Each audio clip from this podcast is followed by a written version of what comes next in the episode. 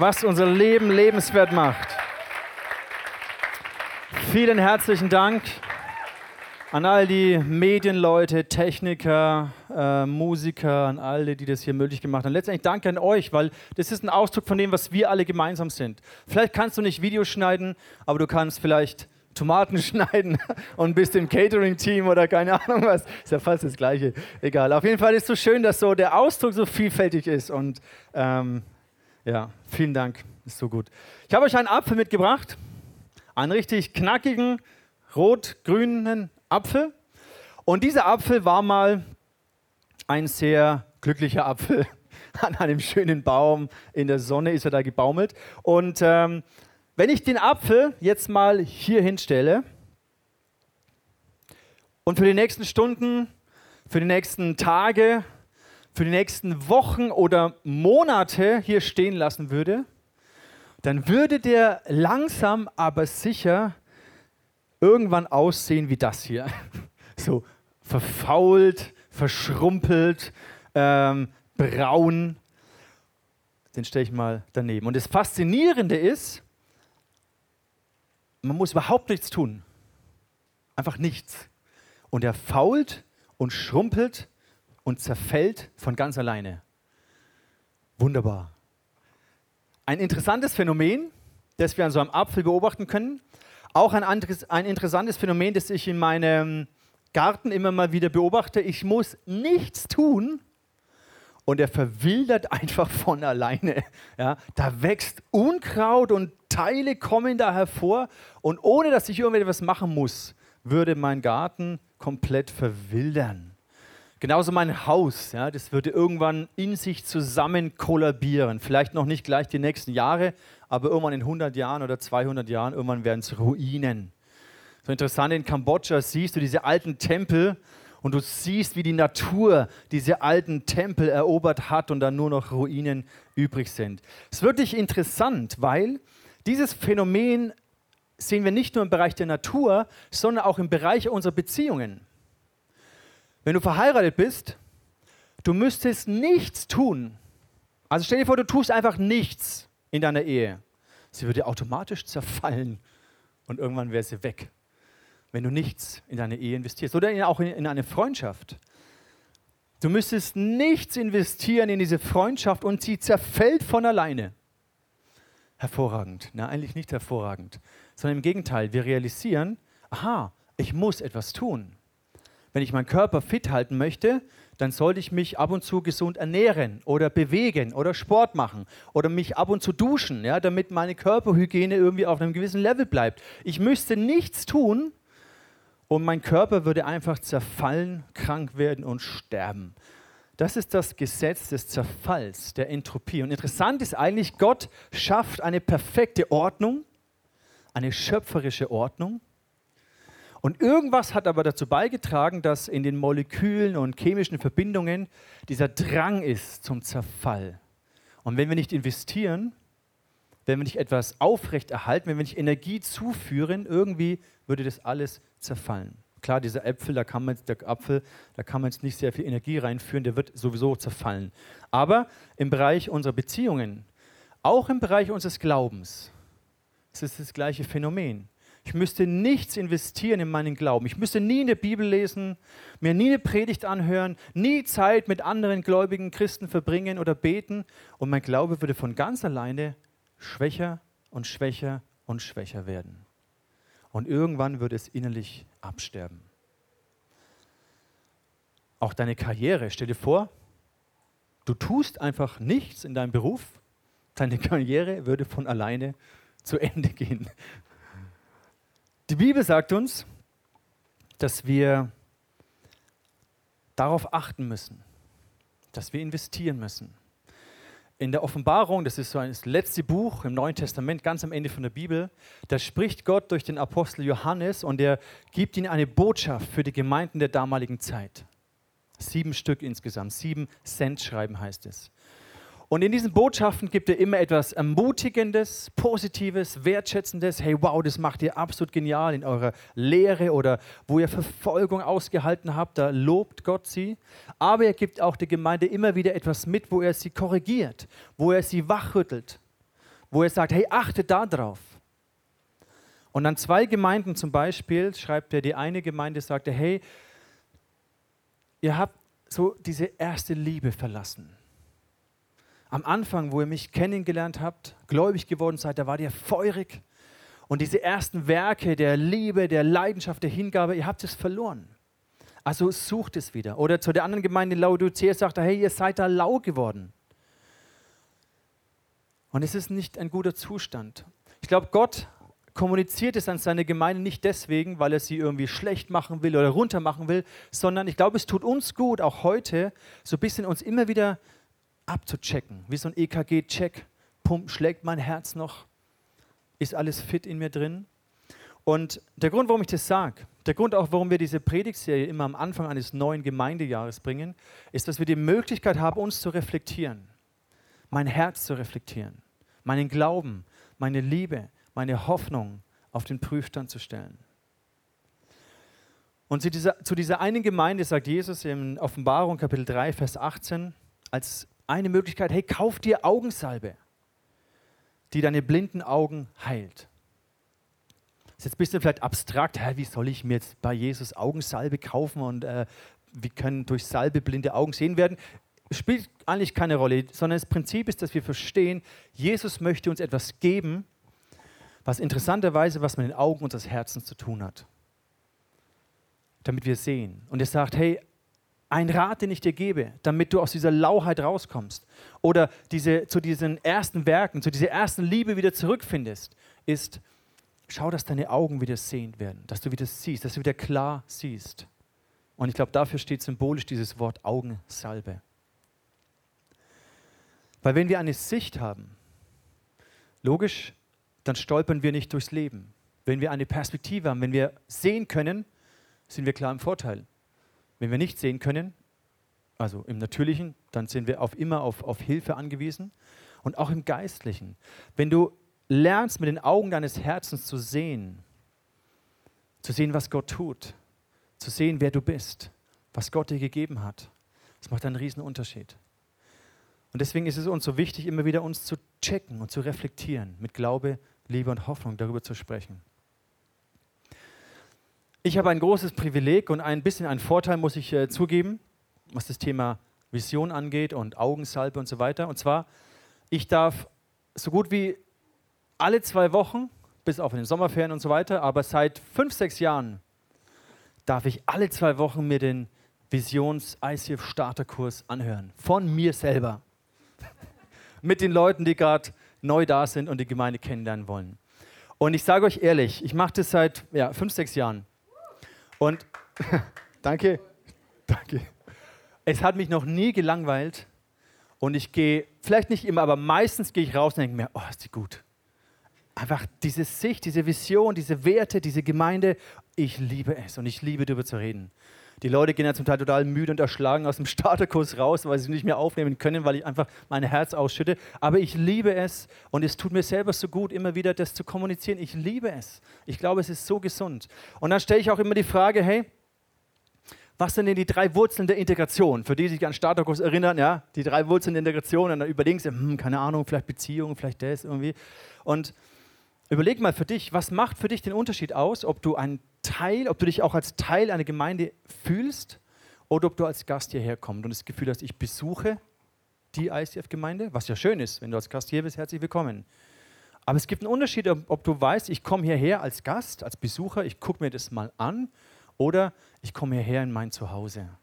Ich komme her unten in meine Küche, in mein Wohnzimmer. Das sind meine Brüder, das sind meine Schwestern, da gehöre ich her.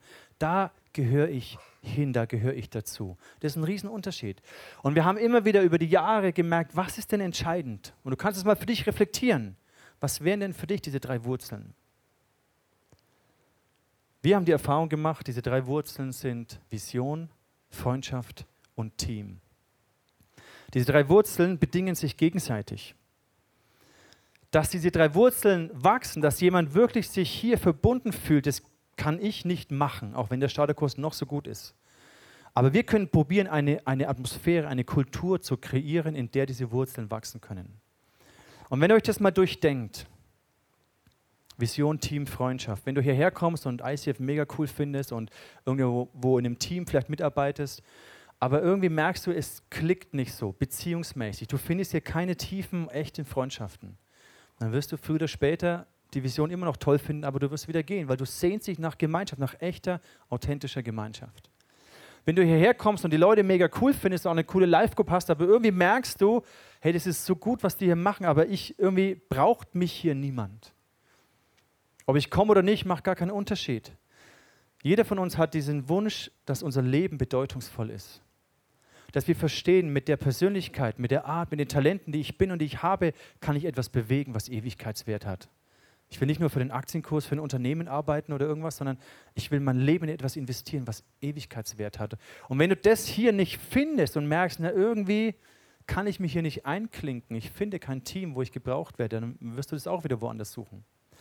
Und wenn du hier bist und ein mega cooles Team hast und Freundschaften findest, aber die Vision nicht in deinem Herzen trägst und dich nicht verbunden fühlst mit dieser Vision von Glaube, Liebe und Hoffnung, dann wirst du nur so lange dabei bleiben, bis entweder die erste Enttäuschung zwischenmenschlich kommt, der erste Konflikt entsteht, oder du wirst nur so lange mitarbeiten, wie es Spaß macht und in deine Agenda reinpasst. Aber ab dem Moment, wo es dich etwas kostet, die Priorität zu setzen, wo es anstrengend wird, früh aufzustehen oder bis nachts irgendwas zu machen, wo es dich etwas kostet, in diese Beziehung zu investieren. Da kommt vielleicht eine Person in deine Kleingruppe, die hättest du dir nicht ausgesucht, rein von der Sympathieebene. Aber es kostet dich, diese Person zu lieben, dich für sie zu entscheiden, sie anzunehmen. Genauso wie die anderen etwas kostet, dich anzunehmen. Weil du hast genauso einen Knall, so wie wir alle. Wir haben alle ein kleine, so ein kleines Rad äh, locker. Ne? Und es kostet etwas, dass wir einander lieben. Und deswegen, die Vision gibt dir dieses warum, aber nicht nur warum, sondern auch wozu. Wozu lohnt es sich, in diese Beziehung zu investieren, diesen Konflikt auszuhalten, zu kommunizieren und das zu klären? Unsere Live-Group nicht einfach zu verlassen. Warum lohnt es sich? Wozu lohnt es sich, diese Zeit, diese Talente, diese Nerven manchmal zu investieren? Diese Anstrengung. Wozu? Und das wirst du langfristig nur machen können, wenn du wirklich diese Vision von Glaube, von Liebe und Hoffnung verinnerlichst und dich damit identifizierst. Deswegen habe ich gesagt, das ist für mich so ein Riesenprivileg und ich brauche das auch, weil es gäbe so viele Gründe für mich als Pastor, enttäuscht zu sein, frustriert zu sein, im Burnout zu landen. Gründe hätte ich genug, ja, aber Gott schenkt mir das, dass ich immer wieder dieses Wozu sehe. Und das gibt mir Kraft, weil es mich begeistert einen Preis. Ja, es kostet den Preis. Es kostet mich ein Opfer und für dich auch. Aber wenn du dieses Wozu siehst, ich meine, Jesus, er hat dich gesehen. Er hat die Beziehung gesehen, die du jetzt wieder mit Gott und mit ihm hast. Und das war sein Warum, warum er ans Kreuz gegangen ist. Wozu es sich gelohnt hat, diesen Preis, dieses Opfer zu bringen. Und wenn wir das nicht sehen, dann machen wir so lange mit, wie es Spaß macht oder wie es halt in meinen Zeitplan hineinpasst aber ich bin nicht bereit, ein Opfer zu bringen. Deswegen ist es so wichtig, dass wir uns immer wieder reflektieren, warum komme ich hierher? Warum investiere ich diese Zeit? Warum sollte ich Geld geben? Ich meine, ich habe vier Kinder. Ich sage euch, meine Kinder haben so viele Ideen, wie wir unser Geld ausgeben könnten. So viele, also von ganz alleine. Und es ist wirklich ein Opfer zu sagen, dieser Teil, der ist nicht für uns, der ist für Gott. Es ist ein Opfer, es kostet uns etwas, aber wir machen es gerne. Ich liebe es. Und es tut mir gut, immer wieder diese Sicht zu sehen. Ich möchte auch nächstes Mal noch ein bisschen weiter über so diese apostolische Perspektive für die Stadt sprechen. Das ist auch etwas, was mich ultras begeistert. Aber lasst uns mal zu diesem lokalen ICF Nürnberg Charakter kommen. Wir sind der Teil vom ICF Movement. Ich werde auch auf das ICF Movement ein bisschen nächsten Sonntag eingehen. Aber ich finde, auch wenn man Teil von einem Movement ist und ich ehre und respektiere unsere Leiterschaft im Movement. Ich finde es gut und wichtig. Dennoch haben wir einen lokalen Charakter. Gemeinde kann nie ein Franchise sein. Funktioniert niemals. Sondern Gemeinde ist eine Familie, die einen Charakter hat. Und wir haben in Nürnberg als ICF einen lokalen Charakter, der uns ausmacht. Und dieser Charakter, diese Perspektive orientiert sich an diesen Begriffen Glaube, Liebe und Hoffnung. Und die letzten Jahre ist es immer mehr gewachsen basierend auf dem Vers, wo Paulus schreibt im 1. Korinther 13, Vers 13, das, was am Ende bleibt, was am Ende zählt, was Ewigkeitswert hat. im Kontext, der ist hier von den Geistesgaben geschrieben, prophetische Rede und Zungengebet. Und wenn all das aufhört, das, was am Ende bleibt, ist Glaube, Hoffnung und Liebe. Von diesen dreien aber ist die Liebe das Größte. Wenn wir über Vision sprechen und uns überlegen, was heißt denn das? Glaube, Liebe, Hoffnung. Was ist das für eine Vision? Für den einen oder anderen ist es vielleicht manchmal ein bisschen zu schwammig oder zu unkonkret. Ja, was, was jetzt wie Vision? Vision an sich bedeutet nichts anderes als eine Sicht zu haben.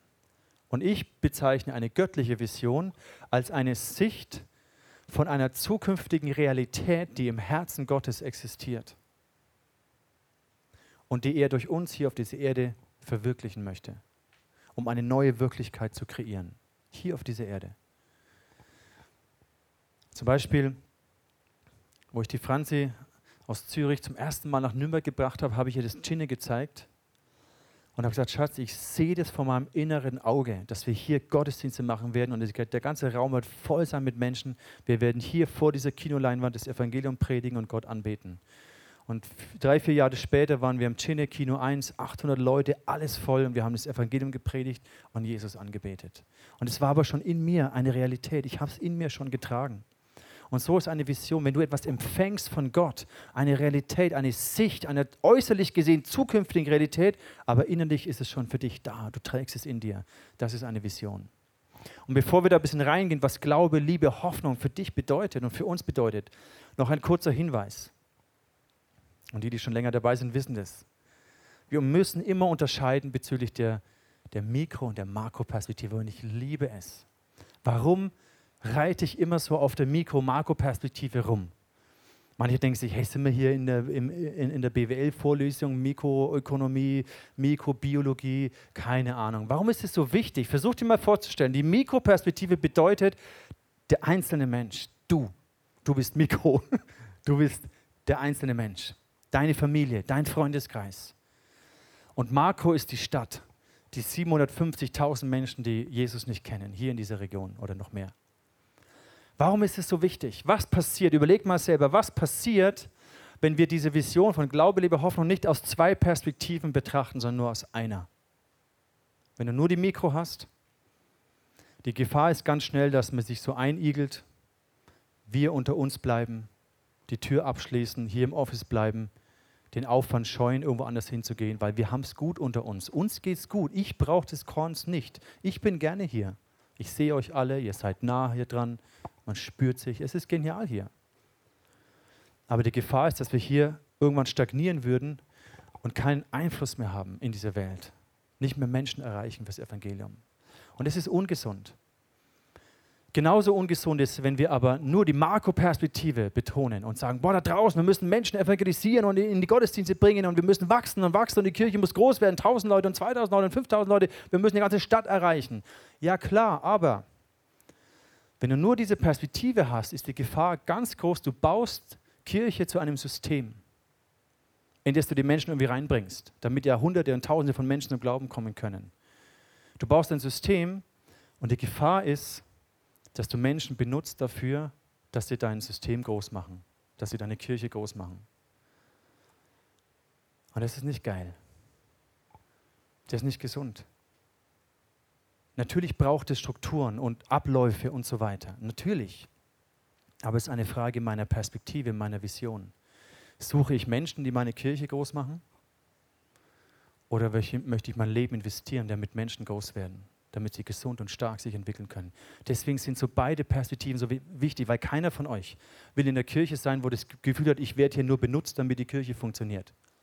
Das will niemand. Das ist scheiße, will ich auch nicht. Ich will nicht so ein Leiter sein. Aber wir, wir wollen auch nicht unter uns bleiben und stagnieren und uns irgendwann auf die Nerven gehen. Deswegen sind beide Perspektiven so wichtig. Versteht ihr das? Macht Sinn, oder? Deswegen gehe ich raus aus dem Starterkurs und denke mir, oh, geil, ist das gut. Also ich finde es zumindest so. Was heißt das jetzt? Und wenn wir uns die nächsten Bibelstellen anschauen, bete ich, dass Gott dir die Augensalbe auf deine Augen streicht und dass du beginnst zu sehen, was es für dich bedeutet und dass du aber auch siehst, was es durch dich bedeuten kann für andere. Der Glaube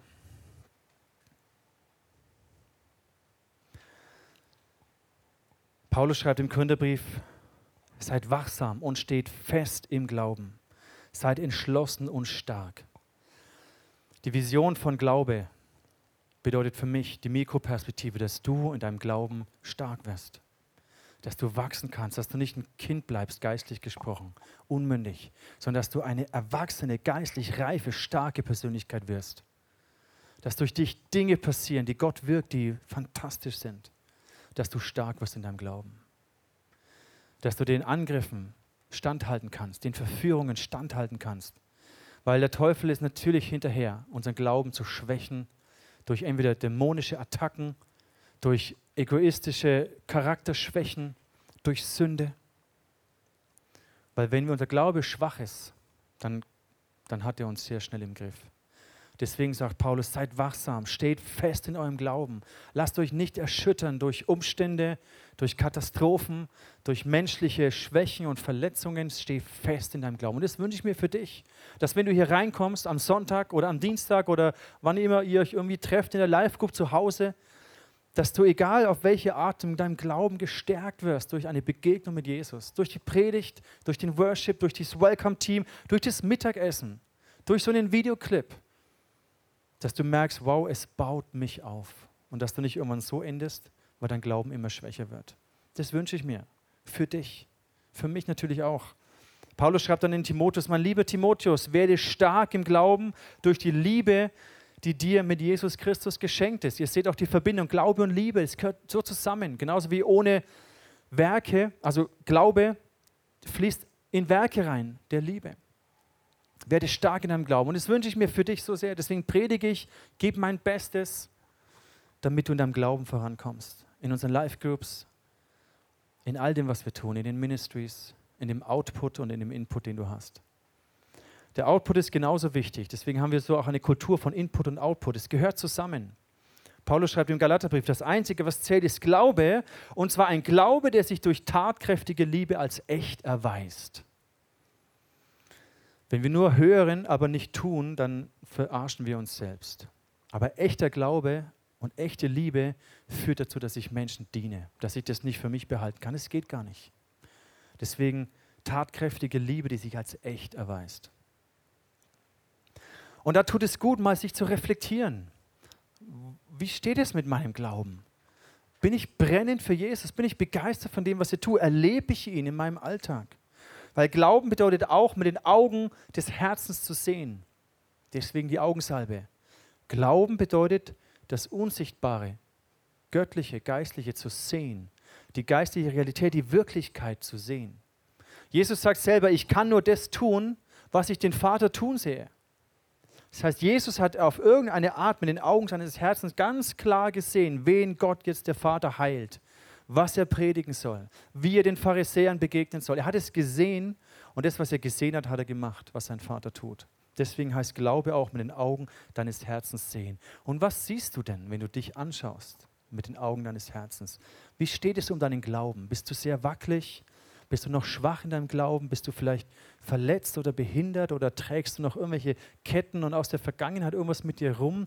Oder bist du befreit? Bist du mündig? Bist du erwachsen geworden in deinem Glauben? Und es ist ja oft so ein Prozess, wo wir alle drin stehen. Ich würde nicht sagen, ich bin mega krass, mündig und hyper, sondern wir sind alle unterwegs. Aber wichtig ist, sich da immer wieder zu reflektieren. Und in der Makroperspektive heißt es natürlich, wir sehen die Stadt. Und vor einem Jahr hat der Steffen genial darüber geprägt, Steffen Beck aus dem ICF Karlsruhe, dass wir hier als Gemeinde auf einer Rettungsmission sind. Search and Rescue. Warum? Weil im Lukas 11, da heißt es, der Menschensohn ist gekommen, um zu suchen und zu retten, was verloren ist. Und wir waren verloren. Und jemand hat uns eingeladen, hat für uns gebetet, hat uns erzählt, dass Jesus uns liebt und wir gerettet werden können. Jemand hat es für uns gemacht. Und wir dürfen und wir müssen, wir sollen es auch für andere machen. Wir sind kein Luxuskreuzfahrtdampfer, wo wir unser Leben chillen, sondern wir sind auf einer Rettungsmission, auf einer Search and Rescue Mission. Und in dieser Mission gibt es keine, keine Passagiere, Leute, die einfach mal so ein bisschen mitschippern, sondern wir sind ein Team. Und an Deck braucht es jeden. Wir haben den Einsatz, wir haben den Dienst. an den Menschen, zu denen Gott uns hinschickt. Und das muss uns bewusst sein, wenn wir über Glaube sprechen. Die Makroperspektive heißt, dass Menschen da draußen sind, die Jesus retten möchte. Durch uns, durch die Gemeinde. Im Johannes heißt es, denn Gott hat der Welt seine Liebe dadurch gezeigt, dass er seinen einzigen Sohn für sie hingab. Ihr seht wieder die Wurzel der Liebe. Es war ein Ausdruck von Liebe, etwas zu tun, zu geben, damit jeder, der an ihn glaubt, das ewige Leben hat und nicht verloren geht. Das ist das Herz Gottes für uns. Und wir können so dankbar sein, dass es jemand umgesetzt hat, dass jemand Gott gehorsam war, dass jemand treu war und wir dadurch Jesus kennenlernen konnten. Und so haben wir auch die Aufgabe, das weiterzugeben. Jesus sagt, geht hin in die Welt, predigt das Evangelium, ruft die Menschen in die Nachfolge, ruft sie, zeigt ihnen, dass ich die Rettung bin. Das ist unsere Mission. Letzte Woche haben wir euch den Videoclip gezeigt von den Taufen, einen Tag davor. Das ist fantastisch. Und das kann nicht einer alleine machen, das kann nicht ein Pastor machen oder ein Kleingruppenleiter, sondern wir alle sind ein Mission-Team. Von Gott ausgesandt, zu suchen und zu retten, was verloren ist. Die Liebe. Was bedeutet es, die Vision der Liebe für dich ganz persönlich? Die Mikroperspektive der Liebe bedeutet, was Paulus schreibt im Epheserbrief. Es ist mein Gebet, dass Christus aufgrund des Glaubens in euren Herzen wohnt und dass euer Leben in der Liebe verwurzelt und auf das Fundament der Liebe gegründet ist. Das ist mein Wunsch für dich, dass deine Identität, dein Wert, deine Motivation, das, was dich ausmacht, in der Liebe Gottes gewurzelt ist. Dass du das erfahren kannst, wie Gott dich liebt, dass dein Herz frei werden kann von falschen inneren Antreibern, weil so häufig tun wir Dinge, um jemand zu sein. Denk mal drüber nach. Häufig tun wir Dinge, um jemand zu sein. Und weil wir häufig mit so einem inneren Minderwert oder mit einem Mangel rumlaufen, dann versuchen wir das irgendwie abzudecken und uns die Bestätigung, die Anerkennung von Menschen zu holen, weil wir das so sehr brauchen. Und Gott möchte hier an unser Herz ran, dass wir da verändert werden, dass wir nicht tun, um zu sein, weil Gott Gott ist einfach Gott. Er ist. Und weil Gott ist, tut er Dinge. Weil Gott Liebe ist, tut er Dinge der Liebe. Und wie wäre das, wenn es in unseren Herzen so gesund wird, dass wir frei werden von inneren Antreibern, von falschen Antreibern, von Motivationen?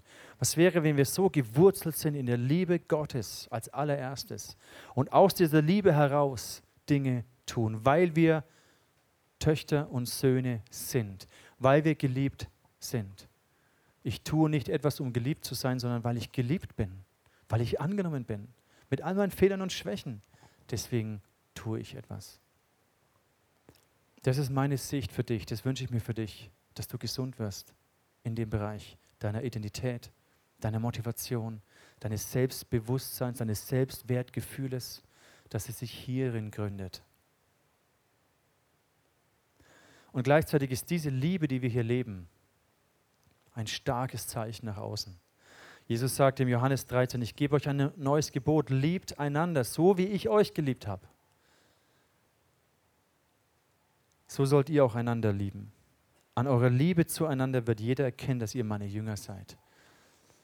Das, wär, das ist das, wonach sich die Menschen sehnen, dazuzugehören, angenommen zu sein. Jeder Mensch hat das Bedürfnis nach Zugehörigkeit, nach Annahme. Und wir haben hier einen Raum, einen Rahmen.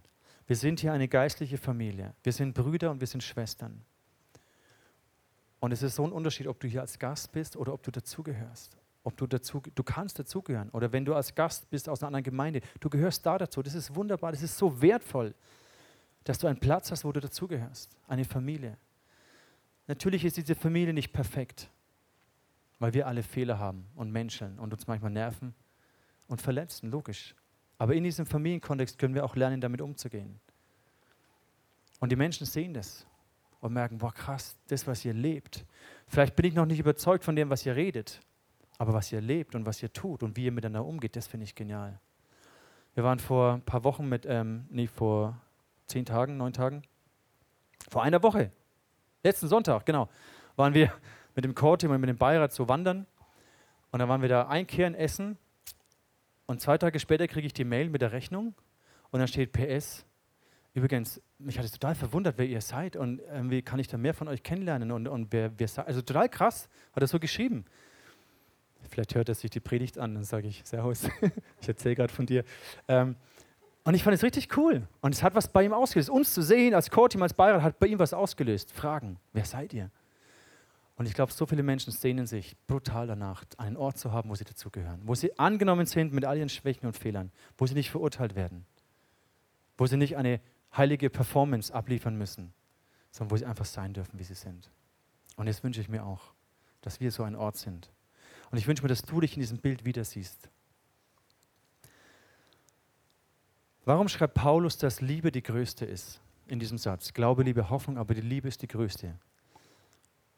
Ich glaube, weil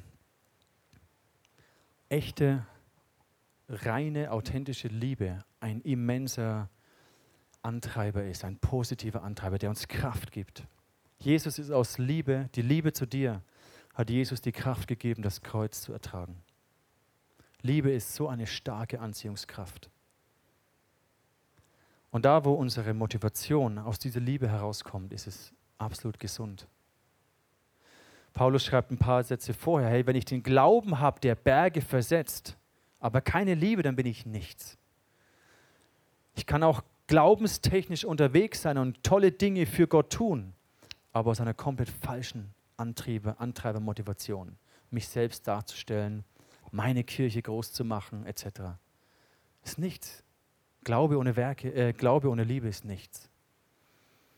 Deswegen glaube ich, sagt Paulus, dass auch unsere Werke getestet werden vor Gott. Und die Werke haben Bestand, die aus der inneren Motivation der Liebe heraus passieren.